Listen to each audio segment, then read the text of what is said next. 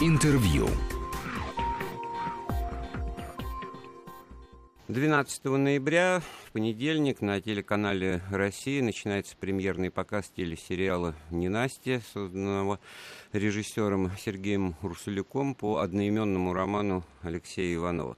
Алексей Викторович Иванов, гость нашей студии. Алексей, добрый день, здравствуйте. Здравствуйте. А, вы, честно говоря, один из немногих э, современных российских писателей, которых э, читают и читают много, активно следят за вашим творчеством. Вы автор исторического романа, психологического романа, плутовского романа. Сейчас э, криминальная драма. Почему вы решили обратиться именно вот к такому жанру, когда речь заходит вот о тех временах, о которых мы тоже подробнее предполагаем поговорить. Лихие 90-е, 80-е, другого ничего не дано? Нет, можно как угодно писать о 90-х. У меня, например, о 90-х есть роман «Географ Глобус пропил», который ни в коем случае не является криминальным романом.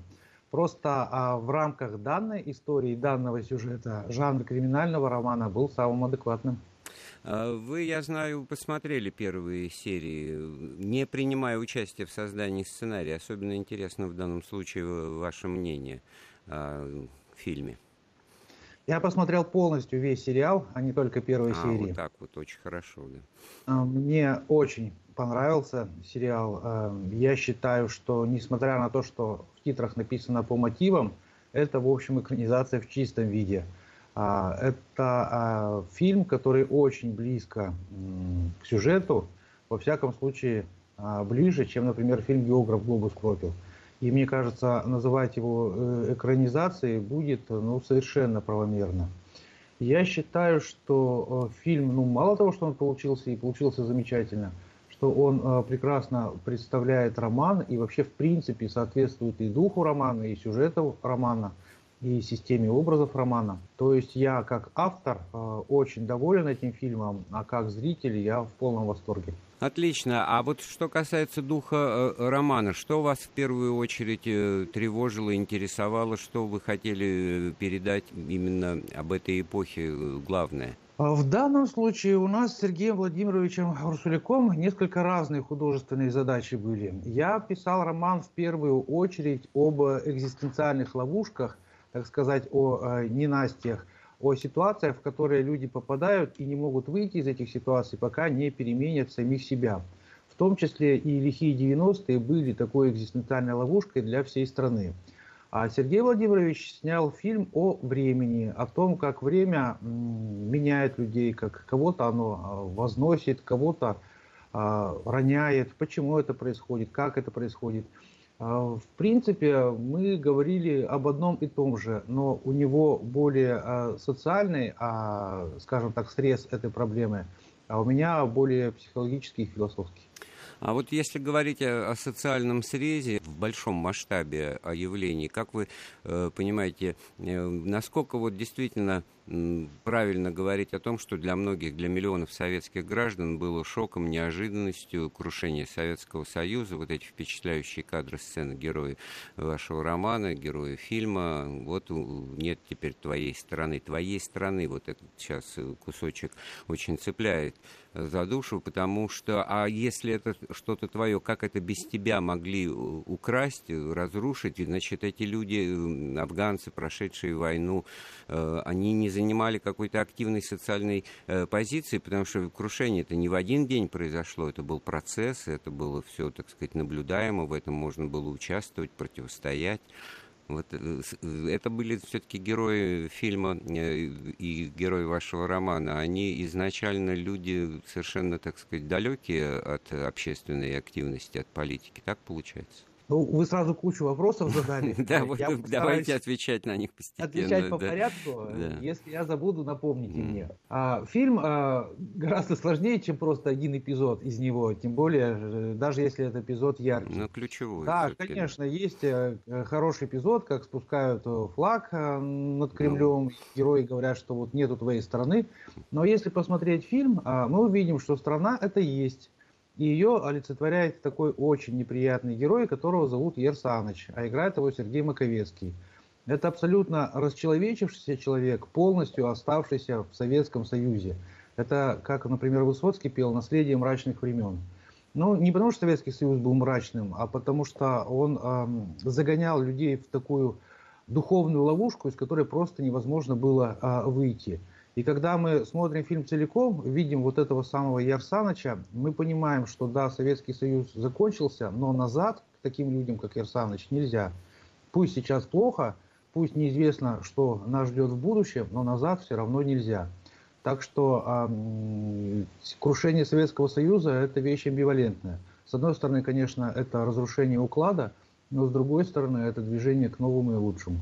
И Алекс... даже если оно через лихие 90-е проходит. Алексей Викторович, я вот понял, что есть вот действительно, и вы это сейчас э, доказываете э, своими словами, есть два взгляда на происходящее, на историю, на жизнь. Это взгляд сугубо индивидуальный, изнутри, как бы вот проникновение в, вглубь души э, человеческой. И есть такие вещи, которые мы обычно называем общественно-политические процессы, там, интересы социальные, масс, вот, э, действия политиков. Вот как это вот все, оно раскалывается, можно вести вот э, и воспринимать картину мира именно вот через э, индивидов, через персональные и поведение, и судьбы, вы об этом уже сказали. А вот все-таки, если попробовать сформулировать э, как-то и ваше отношение к этому процессу, поздний Советский Союз, перестройка, э, можно было бы все-таки вырулить куда-то в другую сторону, или это все вот в истории неизбежно? Вы в этом смысле фаталист или как?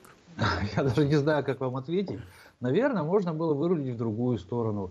Но какая разница, можно было или нет, если мы все равно не вырулили и пошли туда, куда пошли. Надо принимать действительность такая, какая она есть, и строить свое будущее, исходя из наличности, так сказать, а не из утраченных э, вариантов и возможностей. А как же между тем э, ностальгия, вот и, и то, что э, я уверен, многие зрители будут воспринимать э, вашу э, картину, ваш фильм, ваш э, роман именно в таком э, ключе, что ах вот как вот было бы можно было бы вот где-то что-то вот в этом месте поправить. Я к тому, что вот люди проснулись все-таки в начале 90-х или наоборот они, так сказать, отвлеклись от нормального жизненного процесса и попали в какой-то ступор. Безусловно, люди проснулись. Вообще, со времен Великой Отечественной войны 90-е годы, наверное, были первым периодом, когда впервые на арену истории снова выходит нация. Когда нация сама за себя решает, как ей жить. Да, она решает плохо, она решает неправильно, решает ошибочно, совершает огромное количество, ну, попросту говоря, глупостей. Но тем не менее, она решает сама. Ни партия, ни правительство – не какие-то догмы, а сама нация за себя решает. Пусть эти люди получали образование в собственных дворах, и это образование нельзя назвать классическим, но тем не менее эти люди решали за себя, и это происходило именно в 90-е годы. И несмотря на то, что 90-е а, годы, а, скажем, воспринимаются сейчас нации как время катастрофы, время разрушения всего, на самом деле в 90-е, помимо того, что история очнулась, действовал мощнейший созидательный тренд, потому что именно в 90-е созданы а, основные институты нашего нынешнего общества, то есть институт частной собственности и институт выборов. И без этих двух институтов нынешнюю Россию воспринимать просто невозможно. То есть 90-е годы это все-таки еще и время созидания. Вот, ну а относительно моего романа и фильма Сергея Урсуляка, а, на примере группировки афганцев а, общества Коминтерн показана эволюция российского общества – Сначала эта группировка была общественной организацией, которая преследовала в первую очередь э, цели социальной справедливости, то есть дать работу, дать жилье. Потом эта общественная организация превратилась в криминальную группировку, в банду. Потом она стала неким странным бизнес-альянсом, вот, полукриминальным, полуофициальным, и в конце концов стала частным бизнесом одного единственного человека. Через э, эту эволюцию прошли очень многие структуры российские, ну и в принципе все российское общество. Ну, вы опередили многие мои вопросы, имея в виду, что это будет восприниматься, этот комментарий теперь как вот э, визитная карточка эпохи тоже, а ведь изначально речь идет только об, об определенном социальном слое. Насколько в этом смысле для вас был важен выбор именно вот того, что главными героями фильма, э, вашего романа, а потом и фильма становятся люди, прошедшие афганскую войну? Вы знаете, тут дело не совсем в афганской войне. афганская война нужна этому произведению для того, во всяком случае роману, не фильму, а для того, что э, в Афгане главный герой, инициатор всех изменений Сергей Лихолетов, он понимает истину, что э, враги для тебя – это те, кто рядом с тобой, это твои друзья, а не маджахеды. Маджахедов надо воспринимать там как явление природы. Ты ошибся, вот, и оно тебя наказало. Но враги – это те, кто рядом. То есть это, например, твой товарищ, который струсил и предал тебя. Это твой командир, который отдал дурацкий приказ и послал тебя на смерть. То есть э, надо ко всем э, относиться э, так, как будто они несут угрозу. И надо среди людей искать своих. И вот сообщество Коминтерн – это попытка найти своих в мире, где все кидают, подставляют и предают. Вот. Но я, разумеется, говорю не свою точку зрения, а точку зрения моего героя. И в 90-е годы такая точка зрения, выработанная Афганом, оказалась очень успешной. Но времена прошли, и э, эта идея тоже ушла уже в прошлое. Вот, а Какая у вас была первая часть вопроса? Да, в данном случае интереснее уже говорить о том, что вы сказали а, по, простите, поводу, по поводу... Простите, да. перебью вас, я вспомнил. Вот, а почему именно афганцы? А, потому что, ну, кто такие афганцы? Это обычные э, советские, российские парни. То есть это вот то, что можно назвать средним классом. То есть это не какие-то там бомжи и Э, маргиналы, но и не люди э, там, интеллектуального труда и достигшие вершин жизни. То есть это то, э, что, в общем, и называется русским народом. Это самые простые люди, которые работают там водителями троллейбусов, установщиками кондиционеров, охранниками в магазинах. Это те люди, на которых ложится главная тяжесть реформ, и те люди, которые на любой войне становятся солдатами. А и роман, и фильм – это в первую очередь произведение о народе. Не о отдельных там э, индивидуалистах или там интеллектуалах, а именно о народе. И э, в качестве ветеранов э, афганской войны э, вот этот народ и представлен. Вот отталкиваясь от таких определений, как русский народ, нация, которые прозвучали в ваших словах, ведь на самом деле многое определяло в политических катаклизмах рубежа 80-х, 90-х годов национальная тема, межнациональные отношения, национальный Советский Союз. Для жителей России, Советской России, это были слова синонимы, а вот э, эта тема как-то у вас э, представлена в романе? Вы имели в виду это отразить? Потому что это очень такая щепетильная, щекотливая тема э, именно вот рус, русская, российская, вот как сейчас с трудом входило в жизнь, приживалось это определение новое. Эта тема, безусловно, важная для истории, но не для моего романа и не для фильма а, Урсулика. Там действуют люди разных национальностей. Там главное – а, герои русские, несмотря на то, что одного из них кличка немец, ну, его просто зовут Герман. А, среди а, руководителей Коминтерна один украинец Егор Быченко, один калмык Каиржан Гайдаржи,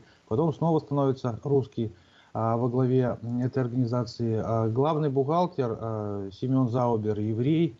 Ну, это, это абсолютно не важно. Не важно, кем они были, русскими, украинцами, евреями, там, казахами, чеченцами, якутами – вот в данном случае это не важно. Главное, что все они являются русским народом. А вот э, описывая внутреннюю составляющую главного героя романа, э, все-таки вы насколько э, солидарны были с этой вот подозрительностью, которую он воспроизводит в своей жизни и которой он следует потом по жизни.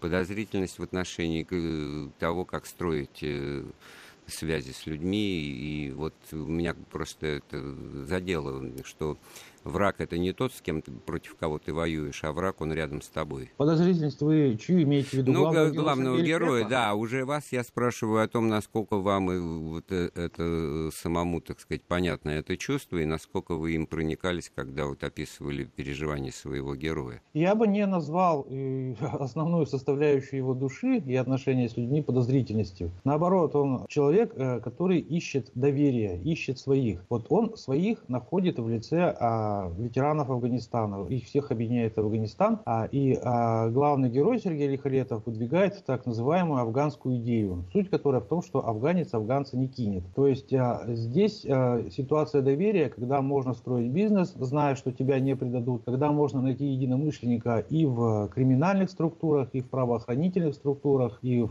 финансовых структурах, потому что везде есть афганцы, агенты афганского братства, которые и дадут кредит, и прикроют тебя там от наезда бандитов, и удержат бандитов а, от наезда. Ну, то есть вот эта вот сеть афганского братства, она позволяет а, существовать более или менее успешно. Но сеть это, разумеется, строится на доверии. То есть мой герой, он ищет доверие и проповедует идею доверия на основе Афганистана, но не идею подозрительности. А вот о том, насколько это все в жизни на самом деле реализовалось, мы поговорим с писателем Алексеем Ивановым через несколько минут. Интервью. Интервью. студии э, Вести ФМ Андрей Светенко мы продолжаем э, нашу беседу с писателем Алексеем Ивановым, автором романа «Ненастья», по которому Сергей Урсуляк, режиссер, снял телесериал с одноименным названием. Премьера фильма состоится на канале «Россия в понедельник, 12 ноября в 21 час. А, Алексей Викторович, а вот первооснова сюжета, все-таки это вымысел, домысел или это была реальность, э, которая вас потрясла и привлекла внимание к именно своей реальностью? Ну, вы правильный термин подобрали, домысел. Да, в основе э, сюжета этого романа, ну и фильма, соответственно, реальные события, которые происходили в 90-е годы в городе Екатеринбурге с а, Екатеринбургским а, союзом ветеранов Афганистана. Те афганцы действительно, а, скажем так, захватили рынок толкочку, превратили его в, ну, в нынешний мегамол. Они действительно захватили жилые дома и заселились в них вместе там, с семьями, действительно перекрывали железную дорогу, действительно был штурм а, их, а, скажем так, штаба. Действительно, главного героя застрелили. То есть э, э, руководителя застрелили. Э, это все по конве реальных исторических событий. Но, разумеется, я не писал хронику тех событий, я писал художественный роман, и те события брал просто за структурную сюжетную основу. И изучать историю екатеринбургских афганцев по, мой, по моему роману, это будет неправильно. Но в общих чертах э, дает представление о том, что происходило в Екатеринбурге. Хотя а... роман не о Екатеринбурге.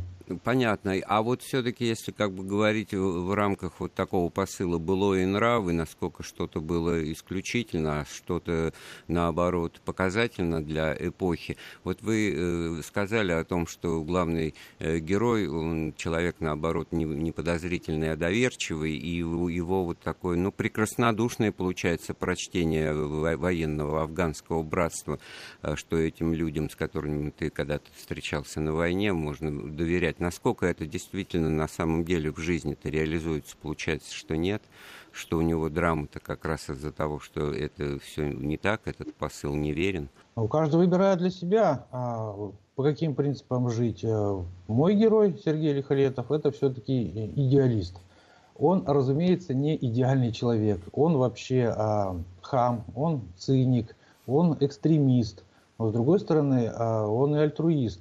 Он, например, абсолютный эгоцентрик, то есть он э, творит добро не потому, что нужно творить добро, а потому что это вызывает восхищение окружающих, а он э, очень, э, скажем так, взыскателен к восхищению окружающих. Ему нравится, когда им восхищаются, считают его героем и так далее. Но тем не менее он все равно творит добро. И в конце концов он э, гибнет именно потому, что не отступился от идеи, от своего принципа, от веры в людей. Его предали, он погиб. Но тем не менее, он остался человеком честным. Вот те, кто внимательно нас слушает, наверняка вот э, обращают внимание на вот это вот вопиющее противоречие в использовании аттестаций, э, определений, да, вот идеалист и хам, вот ну, не, не вяжутся вместе, да, это я не к тому, что вы что-то не так говорите, может быть, именно так оно и есть, вот это вот самое интересное для, для вас, наверное, как для писателя, была попытка, ну, и понять своего э, персонажа, да, вот присутствует такое, ну, как, я не знаю, как Лев Толстой, который рассказывал домочадцам за обедом, что вот Анну Каренину, когда пиша Анну Каренину, он выходил к обеду, говорил, и все-таки я ее убью, неправильно она себя ведет там. Вот, вот ваше отношение к, к собственным персонажам, оно как, как его можно сформулировать? Вы с ними боретесь или вы идете вслед за вот той логикой, которую вы сейчас пересказываете, в которой масса противоречий. Идеализм Лихолетова – это, на мой взгляд, вот самооправдание его вот э, нежелание, так сказать, э, учитывать э, то, что есть на самом деле, а вот эгоцентризм свой доказывать. Мне сложно сказать. Я, разумеется, не иду за ними, но и они не слепо следуют моему сюжету. Здесь получается какой-то а, синтетический э, а, ансамблевая ситуация, когда э, одно входит в другое, и все получается так, как и должно быть, то есть гармонично. Но это особенность художественного творчества. Каждый писатель выбирает свою стратегию. А вообще, в принципе, такой человек, это человек невыдуманный. Я взял э, реального, конкретного, и слава богу, ныне живого человека. Я не скажу какого, но тем не менее э, я немножко утрировал черты его характера, вот он такой есть, он действительно, с одной стороны, экстремист, с другой стороны, альтруист, а с третьей стороны, эгоцентрик. Так вот в том-то и дело, что это все интересно, потому что речь идет не о том, что... А это, кстати, к сожалению, часто в дискуссиях используется. Вы вот не правы, потому что этого нет. Да? Вот если вы кто-то с кем-то не согласен, он пытается отказать э, оппоненту в том, что явление существует как таковое, в оценке самого э, факта. Э, артефакты истории. В данном случае вот э, такой Лихолетов это как раз очень, мне кажется, характерная фигура в нашей жизни. А в этом смысле вот э, вы будете продолжать работать на той же исторической темой, временем 90-е, дальше имея в виду что-то, каких-то других людей показать, другой срез общества, или у вас не так в голове складываются ваши планы? В ближайшее время, конечно, нет. А, мне уже хватило 90-х. Ну и вне ближайшее тоже, наверное, нет. В принципе, я сказал все, что хотел сказать и все, что имел сказать. И вообще, а, не Настя, это был не просто там криминальный роман о 90-х, а это, скажем так, некая, а, некий вернисаж феноменов того времени, и социальных феноменов, и психологических феноменов, то, что уже ушло. Потому что сейчас вот, ну, нет вот таких толкучек, например. Это все явления уже ушедшей эпохи. Вы считаете... Не, не могут быть таких героев, как Сергей Лихолетов они в нынешнее время уже просто не выживут, они неорганичны. Вот это очень, люди из 90-х. Очень интересное суждение. Вы считаете, что это вот наследие, оно э, пройденный этап? Такое впечатление, что все только этими, так сказать, реминисценциями и живут, и строят свое нынешнее поведение, исходя из того, что было тогда, в 90-е. Ну, не знаю, я с вами не согласен. По-моему, после 90-х э, сейчас уже идет скажем так, вторая эпоха, то есть были нулевые годы, которые своей идеологией, своим стилем отличались от 90-х, а сейчас уже идут десятые, которые и на нулевые тоже не похожи. Понятно, понятно. А в этом смысле, ну, может быть, последний вопрос. Вот воспитательный эффект для молодого поколения вы какой-то, так сказать, преследовали этим произведением? Этот фильм, во всяком случае, как вам кажется, будут смотреть люди молодого поколения, для которых 90-е – это история, они тогда, их еще тогда не было? Я думаю, смотреть будут, потому что это очень незаурядное художественное произведение. А воспитательный эффект, ну, литература это не педагогика. Литература не ставит себе целью кого-то воспитывать. Литература, ну и кинематограф тоже, в смысле, вот э, такое художественное творчество, это, ну, в конце концов, попросту говоря, рассказывание истории. Не обязательно эта история с какой-то моралью для получения. Это просто история важная для души человека. Ну, вынесет здесь... человек урок? Хорошо, не вынесет, ну хотя бы разлегся. Ну, действительно, писатель это не диагноз, писатель это боль. И действительно, те, кто читает, те, кто смотрит, те, кто активно глядит на мир, он должен знать и делать выводы, может быть, разные из одного и того же. В данном случае из телесериала «Ненастья», созданного режиссером Сергеем Урсуляком по роману Алексея Иванова, с которым мы сегодня э, поговорили в преддверии премьеры этого сериала на канале «Россия». Понедельник, 12 ноября в 21 час. Спасибо. Спасибо вам, Алексей Викторович. Спасибо. Интервью.